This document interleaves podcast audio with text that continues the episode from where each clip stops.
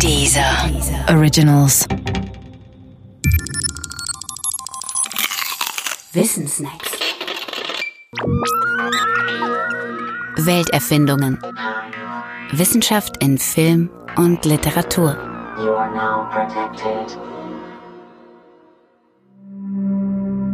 Menschlicher als der Mensch.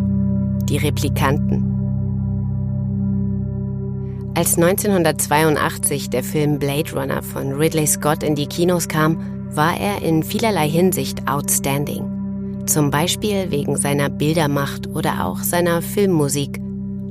Vor allem aber war er outstanding wegen der Geschöpfe, von denen dieser Film handelt, den sogenannten Replikanten.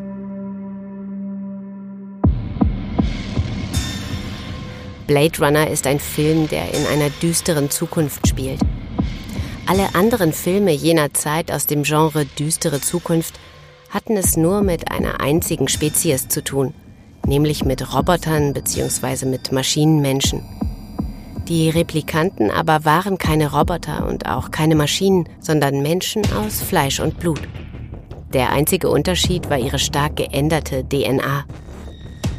Erschaffen wurden die Replikanten im Film durch eine omnipotente und omnipräsente Firma, die Tyrell Corporation. Sie sollten als Firmenprodukte vor allem physisch besser sein als der Mensch. Menschlicher, wie es hieß.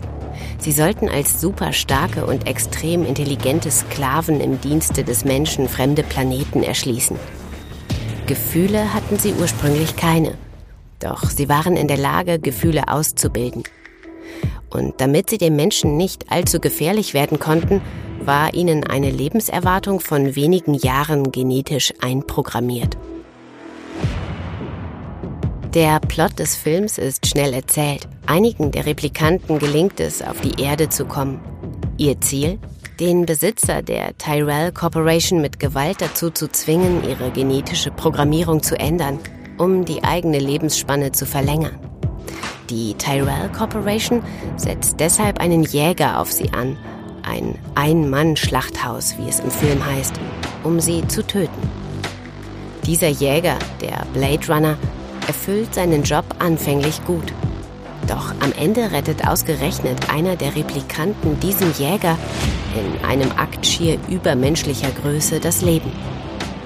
Als Replikant mit extrem beschränkter Lebenszeit weiß er das Leben offenbar mehr zu schätzen als sein langlebiges menschliches Gegenüber. Deshalb erweist er sich durch seine Tat als der perfekte Mensch, als Mensch ganz ohne Fehler, als Mensch, der menschlicher ist als jeder echte Mensch. Dass vom Menschen erschaffene Kreaturen humaner sein könnten als ihre Schöpfer selbst, ist die größte Neuerung, die den Film Blade Runner outstanding macht. Das war bis dahin kein Filmthema.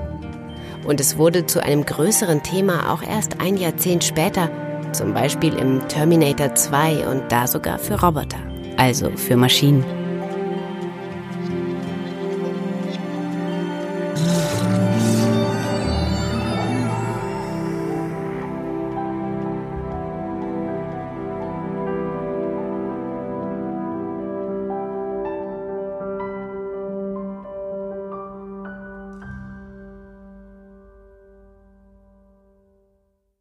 Der Podcast gefällt dir? Höre weitere dieser Originals, Podcasts, Musik und Hörbücher kostenlos auf www.dieser.com.